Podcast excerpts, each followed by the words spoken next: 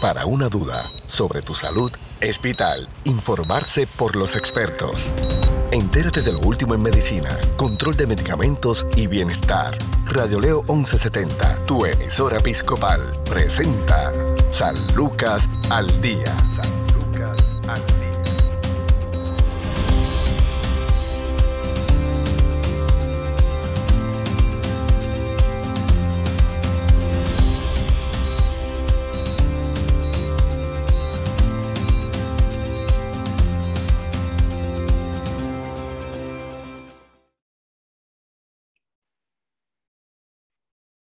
¿Qué tal amigos? Les saluda Sandra Torres Guzmán en San Lucas al Día, el programa del Sistema de Salud Episcopal.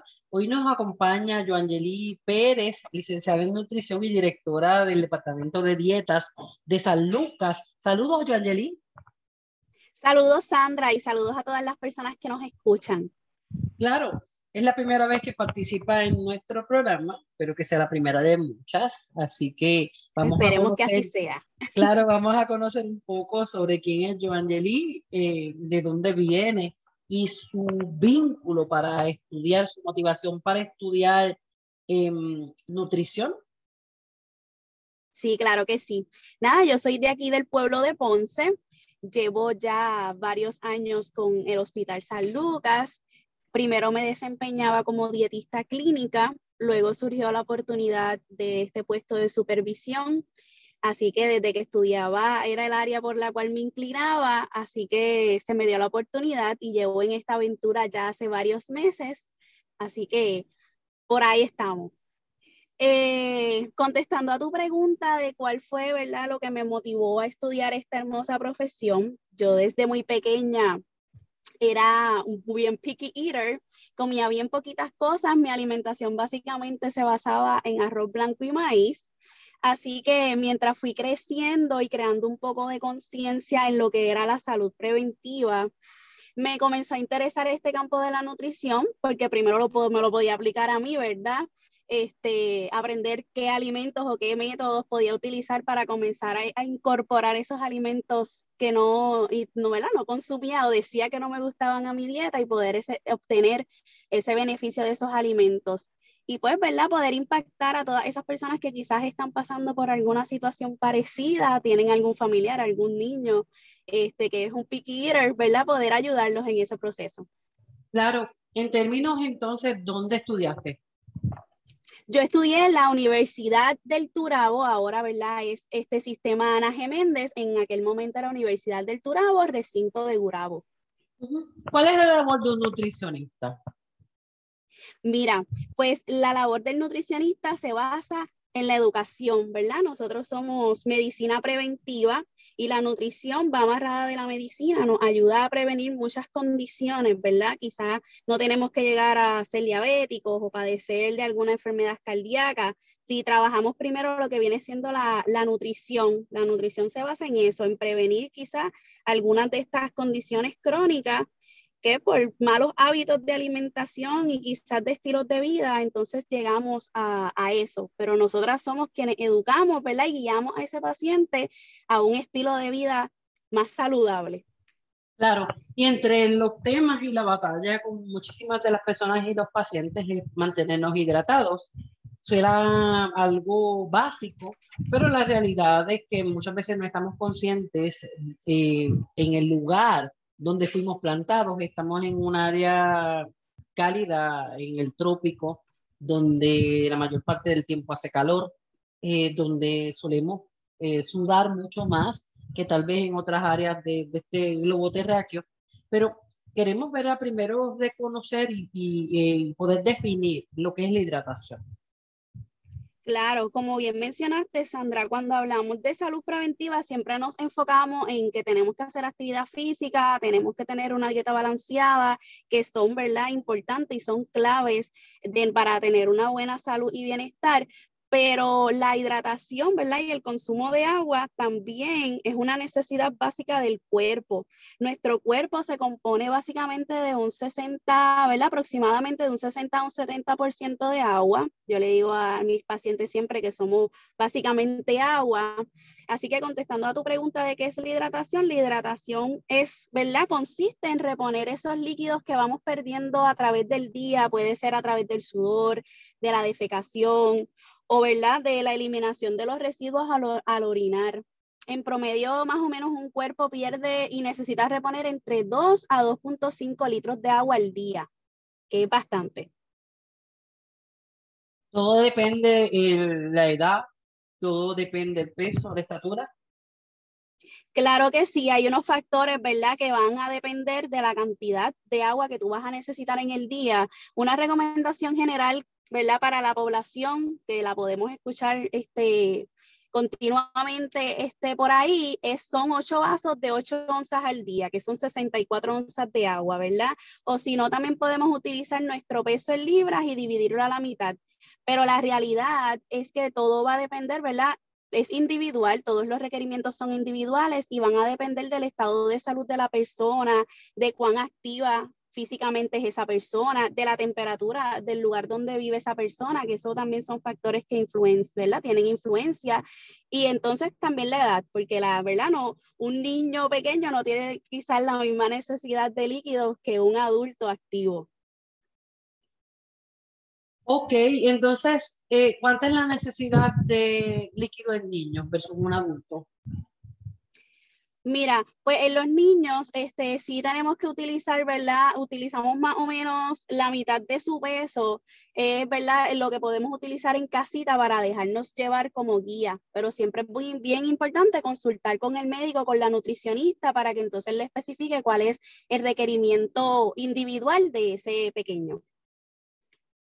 Bueno, entonces, ya dicho esto, eh, Joan, eh, la importancia de mantenernos hidratados y cómo eh, sabemos que nos estamos hidratando de la manera adecuada. ¿Qué señales podemos ver en nuestro cuerpo? ¿Qué síntomas podemos observar cuando no nos estamos hidratando de la manera correcta? Mira, cuando no nos estamos hidratando correctamente, ¿verdad? Entramos en un proceso de deshidratación y muchas veces nuestro cuerpo nos da señales este, entre ellas podemos mencionar que nos da sed. Muchas veces pensamos que, que nos dé sed es normal, pero no, cuando nuestro cuerpo nos comienza a hablar y nos eh, comienza a dar esa señal de sed, significa que ya estamos comenzando a entrar en un proceso de deshidratación. Así que sed, boca seca, dolores de cabeza, calambres, piel reseca, son algunos de los síntomas, ¿verdad?, que podemos presentar cuando estamos llegando a un nivel de deshidratación. Pregunto, las personas deben mantener una hidratación adecuada, pero eh, eh, basándonos en el tipo de actividad tal vez de las personas, muchos de nosotros tenemos una actividad un tanto sedentaria, eh, ya sea por el trabajo, otros que pues no por sus situaciones tal vez de, de salud, sus condiciones también físicas, no pueden tal vez hacer tanta actividad física como desearan eh, la, la, costumbre de eh, permanecer tal vez jugando horas y horas y horas juegos electrónicos, estamos conectados a una consola, ya sea viendo películas. Eh, en ese caso, las personas entonces, tal vez si están en un ambiente donde tienen aire acondicionado, donde está, está bajo techo, no está sudando, dice, pero ¿para qué yo voy a tomar agua si yo no tengo sed? Sí, claro, claro. Es entendible, eso yo lo vivo aquí en mi trabajo porque estoy todo el tiempo en aire y hay muchas veces que el frío no provoca ni que te dé sed. Pero yo siempre le digo a los pacientes que no importa, ¿verdad? Que tu cuerpo no te dé señales de sed, debemos tomar agua y mantenernos hidratados en el día. Yo siempre recomiendo que nos pongamos alarmitas, que nos recuerden, ¿verdad? Nuestro consumo de agua, quizás cada cierto tiempo, una hora, dos horas, depende cuánta, cuán frecuente usted acostumbre a beber agua, pero tratando siempre de mantenernos dentro de la recomendación. Si pasamos mucho tiempo sedentarios, sentados viendo televisión o jugando, ¿verdad? Algún juego electrónico, lo que podemos optar es por llevarnos un galoncito de agua, una botella de estas aguas termales que venden ahora que conservan la temperatura de ese líquido y mantenerlo cerca de nosotros para recordarnos, ¿verdad? Que tenemos que mantenernos tomando líquido y así evitamos que nos tengamos que parar, si es el caso, ¿verdad? De que la persona no quiere este, tener que pararse para buscar el agua y por evitar pararse, entonces prefiere no beber, pues mantenernos con esa botellita ahí cerca. ¿Qué pasa cuando la persona dice que no le gusta el sabor del agua, que le da náuseas? De hecho, hay personas que, que hasta, o sea, no la toleran. Sí, es correcto. Eso se nos presentan muchos casos así de pacientes que, que, dicen que el agua no les gusta o el sabor del agua. Eh, para esos pacientes podemos utilizar infusiones con frutas, ¿verdad? Eso es echarle fruta al agua y dejarla varias horas para que el agua coja ese sabor de la fruta. Podemos utilizar fresa, limón, mango. Ahora que estamos en la temporada de los mangos, podemos sacar provecho de ellos y utilizarlo entonces para darle un poco de sabor a nuestra agua. También podemos utilizar jugos, aunque no es lo más recomendable por su alto contenido de azúcar, pero eh, ¿verdad? preferimos entonces que, tengan ese consumo de líquidos eh, para evitar entonces que lleguemos a una deshidratación. ¿Qué pasa con los pacientes renales? Que muchas veces entonces tienen la indicación de de solamente pues llegan a un punto algunos, ¿verdad? con una condición bien acelerada que no pueden ingerir ningún tipo de líquido. Eso es correcto. Los pacientes renales, ¿verdad? Depende del estadio en el que esté ese paciente, tienen una restricción de líquidos. Bien importante monitorearlo de cerca con laboratorios frecuentes y la visita al nefrólogo, ¿verdad? Para ese continuo monitoreo de electrolitos eh, la recomendación de ellos son mil mililitros al día, que son prácticamente 32 oncitas diarias, así que bien de cerca con esos pacientes el monitoreo con el, con el nefrólogo. Claro, ¿qué es la deshidratación? ¿Qué cosas nos pueden ocasionar la deshidratación? Y también, si hay algún alimento, algún tipo de comida que sea eh, ese ese, es, ese, ese no, que lo que debemos entonces es que no, nos ayude a hidratarnos, que lo que eh, no permite que el agua, no permite que esos líquidos trabajen de la manera adecuada. Claro, pues mira, la deshidratación, contraria a la hidratación, que es cuando, ¿verdad? Este, reponemos los líquidos que perdemos, la deshidratación es cuando perdemos o utilizamos más líquidos de los que ingerimos. Entonces, algunos de los alimentos, ¿verdad? Que primero, contestando a tu pregunta, discúlpame, ¿qué es lo que no nos puede llevar a una deshidratación, ¿verdad? ¿Qué nos puede llevar? Este, pueden ser cosas simples como no, no, haber bebido agua suficiente en el día, por lo que estuvimos mencionando de que estamos ocupados, desde que quizás se nos olvidó, ¿verdad? Vivimos una vida sedentaria, Ser es, pueden ser esos factores o también pueden ser unos más severos como son, los vómitos, la diarrea, la fiebre, ¿verdad? Este, estos tipos de síntomas nos pueden llevar a deshidratación por la pérdida de electrolitos que conlleva ese proceso. Y contestando a la pregunta de los alimentos, aunque en realidad no hay ningún alimento específico que nos provoque deshidratación, sí debemos limitar el consumo de las bebidas con cafeína, como el refresco, el té, el café, que a muchos puertorriqueños nos gusta, porque estos, estas bebidas tienen un efecto diurético en nuestro cuerpo, lo que nos, ¿verdad? Lo que provoca que vayamos o nos dé más deseos de orinar y vayamos más frecuentemente a orinar. Así que si nos ponemos correctamente los líquidos e ingerimos este tipo de líquidos, podemos entonces llegar a una deshidratación. Entonces, eh, ¿cómo trabajamos cuando el paciente está deshidratado? He escuchado casos tan cercanos que la persona pues aparenta estar tomando agua hasta de más y llegan al hospital por alguna situación y le dice, estás deshidratado. Y uno pues se sorprende y dice, pero ¿cómo? ¿Qué no puede, claro ¿qué puede pasar? Mira, cuando tenemos síntomas de deshidratación, puede ser verdad que tenemos entonces este, deficiencias de electrolitos, de sodio, potasio, fósforo. Por eso recomiendan estas bebidas con electrolitos cuando hacemos ejercicios vigorosos o a veces te da vómitos y diarreas y te dicen, mira, bébete cierta bebida y es porque tiene electrolitos y nos ayuda a reponer esos electrolitos que perdemos en ese proceso de deshidratación. Por eso quizás bebes mucha agua, pero cuando llegas a estar deshidratado puede ser que tienes, una deficiencia de electrolitos. Ok, ¿y eso se puede saber sin necesariamente uno estar en el hospital?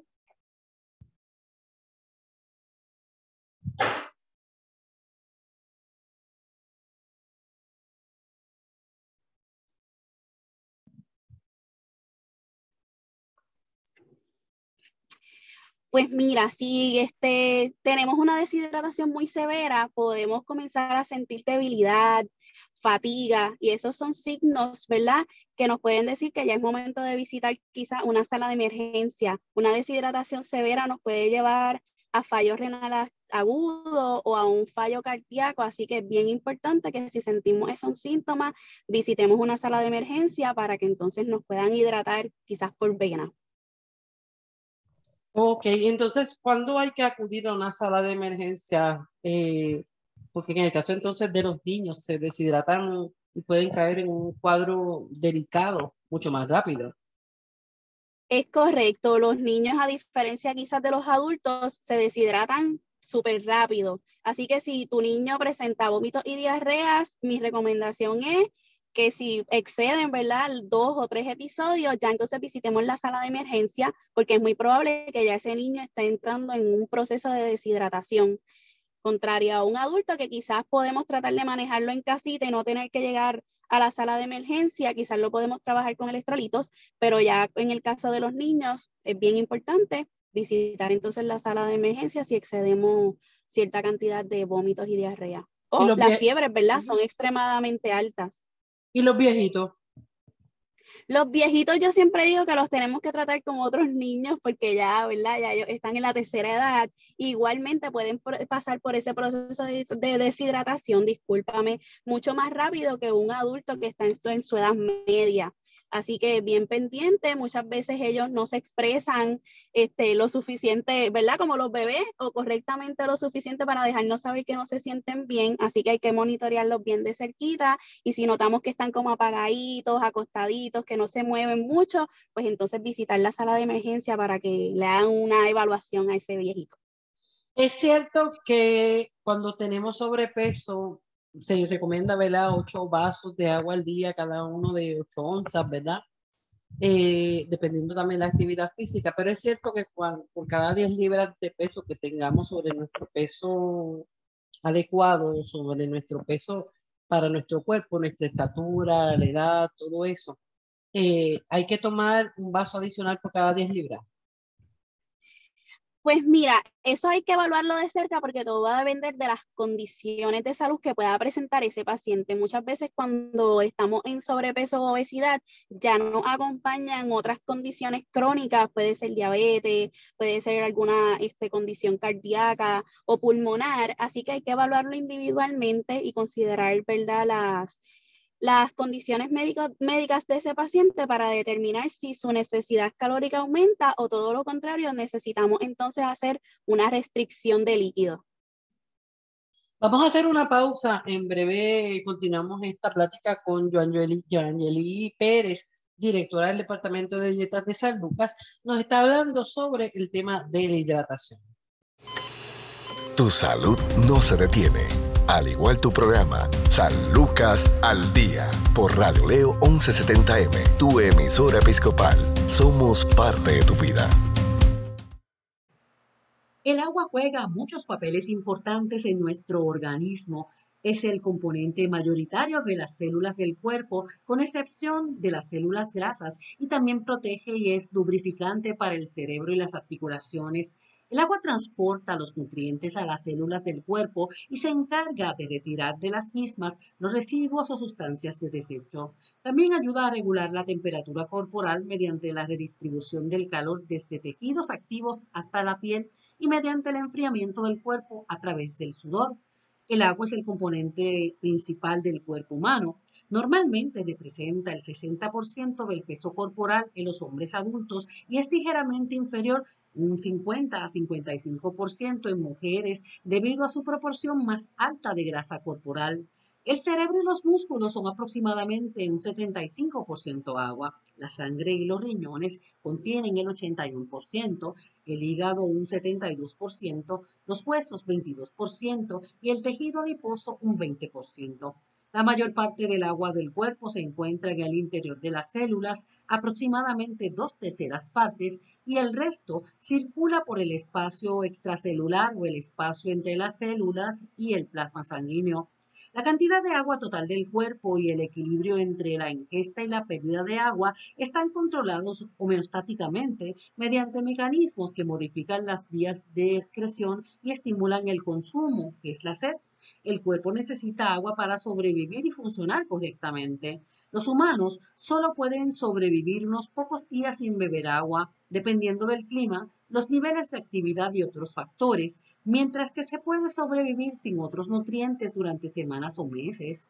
A pesar de que el agua a menudo se trata de manera algo trivial, ningún otro nutriente es tan esencial o necesario en cantidades tan elevadas. Una adecuada hidratación es esencial para la salud y el bienestar. Toda célula del cuerpo humano necesita agua. La hidratación es el pilar fundamental de las funciones fisiológicas más básicas, como por ejemplo la regulación de la tensión arterial y la temperatura corporal, la hidratación y la digestión. Una adecuada hidratación es importante para el funcionamiento correcto del cerebro. Cuando estamos adecuadamente hidratados, las células del cerebro reciben sangre oxigenada y el cerebro se mantiene alerta. La deshidratación leve, que significaría una pérdida de agua que llevaría a reducción del peso corporal de 1 a 2%, puede ya afectar la capacidad de concentración, una pérdida de más de un 2% del peso corporal debido a la deshidratación puede afectar la capacidad de procesamiento del cerebro y la memoria a corto plazo. La hidratación del cuerpo es importante para transportar hidratos de carbono, proteínas, vitaminas, minerales y otros nutrientes esenciales, así como el oxígeno a las células. De esta forma, las células son capaces de producir la energía necesaria para un buen funcionamiento del cuerpo. Además, la hidratación facilita la eliminación de residuos o sustancias de desecho de las células producidos en los procesos metabólicos, permitiendo una función química celular adecuada. La hidratación juega un papel importante en la digestión de la comida y en la absorción de nutrientes en el sistema gastrointestinal. El agua es necesaria en la disolución de nutrientes para que estos puedan ser absorbidos por la sangre y transportados a las células. Una hidratación insuficiente hará que el proceso digestivo sea más lento una mala hidratación crónica puede producir estreñimiento, ya que se lentifica la velocidad del paso de las heces a través del tracto intestinal. Con el corazón, los líquidos son importantes para su funcionamiento y una buena regulación del balance de agua es esencial para mantener la tensión arterial dentro de unos límites saludables. La deshidratación reduce el rendimiento cardíaco, lo cual puede aumentar la tasa cardíaca y causar una baja de tensión. El sistema circulatorio abastece de una cantidad constante de oxígeno al cerebro, a los músculos y al resto de los tejidos.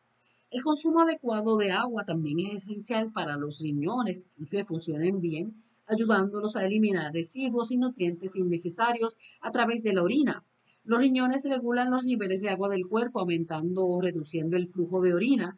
Los riñones también controlan los niveles normales de sodio y otros electrolitos. Los riñones de una persona sana hidratada de forma adecuada filtran aproximadamente 180 litros de líquidos cada día, evidentemente la mayor parte de esta agua debe ser reabsorbida para evitar que el cuerpo pierda cantidades excesivas.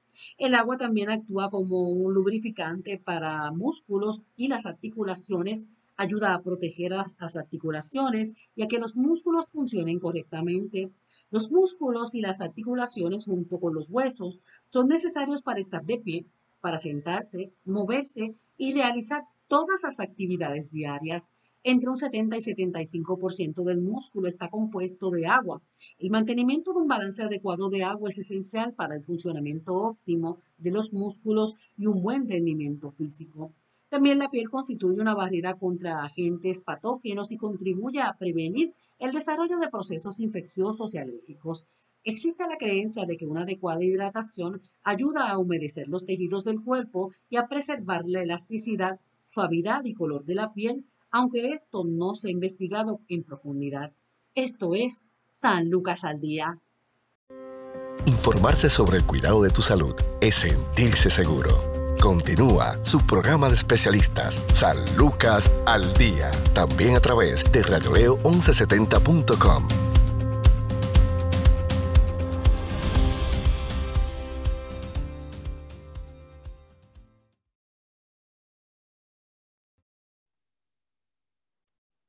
Seguimos en San Lucas al Día, el programa del Sistema de Salud Episcopal. Hoy estamos conversando, nuestro primer programa, con Joangeli Pérez. Ella es directora del Departamento de Dietas de San Lucas. Nos está hablando sobre la hidratación. Eh, en términos de las alternativas que hay, no solamente ese agua, aunque el agua yo creo que es la, la, el líquido, la parte ¿verdad? de nuestra alimentación perfecta, o el producto estrella cuando se trata de, de, hidratarnos. Pero ¿qué alternativas tenemos? Mira, Sandra, como muy bien mencionaste, cuando hablamos de hidratación, lo primero que pensamos es, es en el agua. Pues el, para hidratarme tengo que beber mucha agua. Pero también hay alimentos, ¿verdad?, que nosotros consumimos en nuestra dieta que aportan agua a, a nuestro cuerpo, principalmente las frutas y los vegetales. Podemos comer melón de agua, manzana, vegetales como la espinaca, la lechuga, el tomate. Son vegetales y frutas que aportan agua a nuestro cuerpo y que podemos utilizar también como fuente de líquido para mantenernos hidratados. Ok, en términos de, de las cantidades, por ejemplo, que nosotros debemos incluir en las tres comidas principales. Mira, por lo menos se supone que entre 3 a 5 porciones de frutas y vegetales sean incluidas en nuestra, ¿verdad? En nuestra alimentación durante el día. Podemos dividirlo como nosotros deseemos. Este, yo siempre le digo a los pacientes que no hay un alimento para una hora en específico, así que los vegetales y las frutas los podemos comer a toda hora.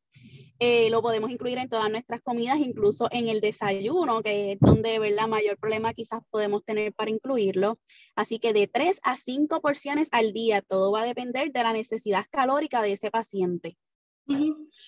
Hay otro detalle y son las personas que exageran o ya tienen en la mente de que no pueden comer sin una botella o un purrón de agua o cualquier líquido al lado, o sea, que comen y rápido tienen que, que, que, que sobre. ¿Esa práctica es adecuada? Mira, este, se, se, supone que no, ¿verdad? Lo, lo, ideal o lo recomendado es que nosotros comamos primero y esperemos un lapso de tiempo para luego ingerir este, ese líquido que vamos, ¿verdad? Que decidimos tomar luego de comer porque nos podemos, primero, no le sacamos el provecho completo quizás a lo que nos servimos, nos podemos llenar de líquido, así que yo siempre recomiendo que comamos y luego de comer, entonces ingeramos este, los líquidos para poder sacarle mayor provecho a esos alimentos. Claro, ya que estás hablando de la hidratación, algún esfuerzo adicional, eh, wow, jamás pensamos tener temperatura de sobre 105 grados. ¿Qué, ¿Cuáles son lo, lo, las recomendaciones, eso ya como nutricionista, en términos de mm, tal vez no exponernos o limitar las actividades al aire libre, que tengamos presente, ¿verdad? Eh, tomar una, la cantidad de, de agua, ingerir los líquidos requeridos para este tiempo en que lamentablemente está haciendo más calor de lo normal.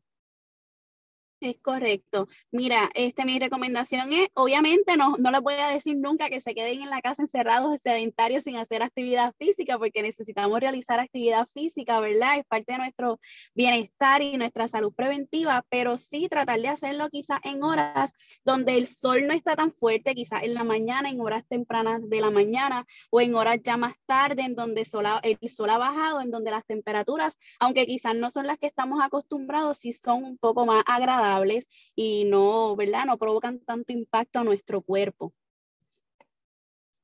Claro, en términos también, cuando vamos a ir a la playa, hay gente que dice, nada, ya a mí se me quitó la sed, me, me comí unos cuantos cubitos de hielo.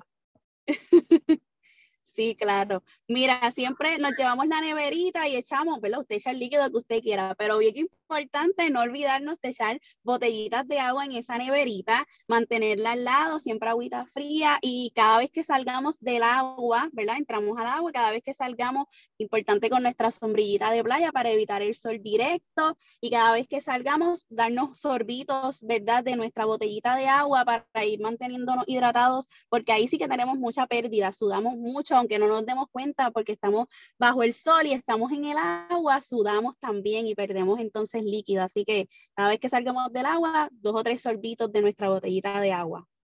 Y bien tan necesaria es el, el agua en nuestro cuerpo, que dicen que pues podemos estar mucho tiempo, tal vez muchas horas sin comer, pero no sin tomar agua. Eh, eso aplica también a las plantas, aplica también a los animales.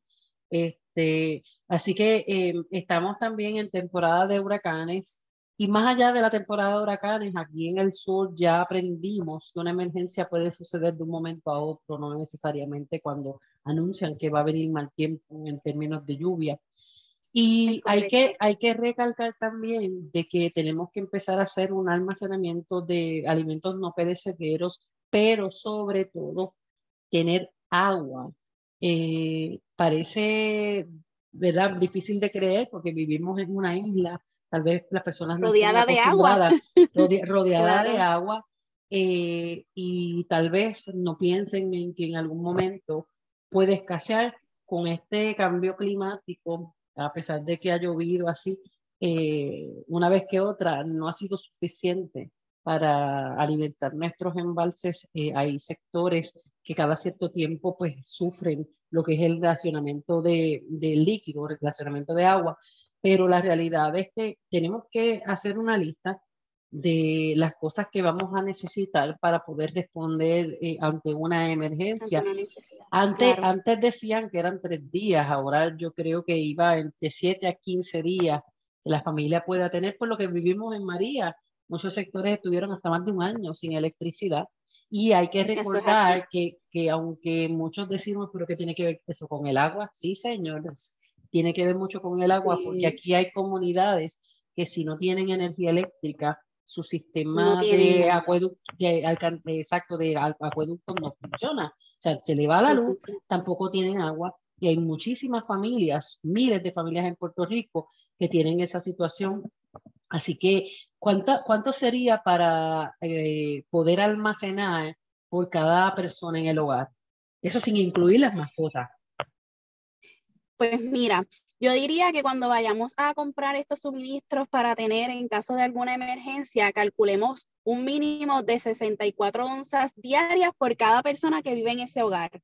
Y entonces, ¿verdad? Podemos utilizar esa fórmula para hacer el cálculo de quizás cuántas cajas de agua o cuántos galones de agua voy a necesitar comprar para entonces poder tener almacenados y poder este, mantenernos hidratados en esa emergencia. Yo creo que María nos enseñó que debemos estar preparados porque quizás cosas tan básicas o que pensamos que tenemos seguras como lo es el agua, pues en ese momento yo recuerdo haber hecho hasta unas filas enormes con mi familia para poder conseguir agua potable. Así que definitivamente tenemos que prepararnos y 64 citas diarias mínimo por cada persona que viva allí, en su hogar.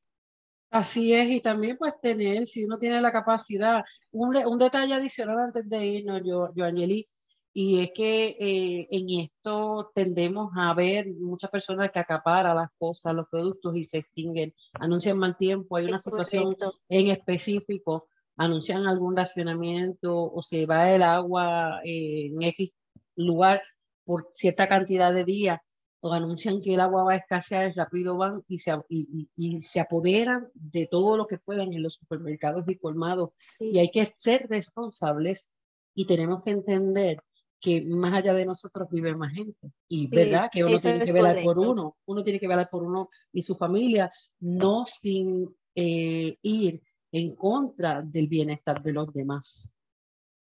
Eso es correcto. Tenemos que ser conscientes al momento, ¿verdad? De, de ir a hacer esas compras de emergencia. Claro, Angeli, gracias, gracias, gracias por habernos eh, permitido esta, este diálogo en este programa en San Lucas al Día. Esperamos que sean muchos. Así que... Eh, Esperamos que así sea. Claro, Joangeli Pérez, directora, tiene 28 años, ¿verdad? Eso es correcto.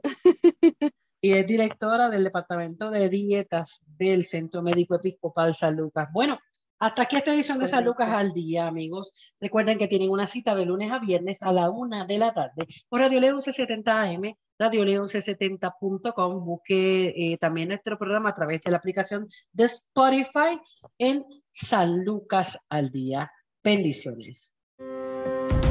Desea más información sobre su programa San Lucas al Día, puedes encontrarnos en Facebook, Radio Leo 1170M o en Centro Médico Episcopal San Lucas. Haga sus anotaciones y conéctese con su programa San Lucas al Día.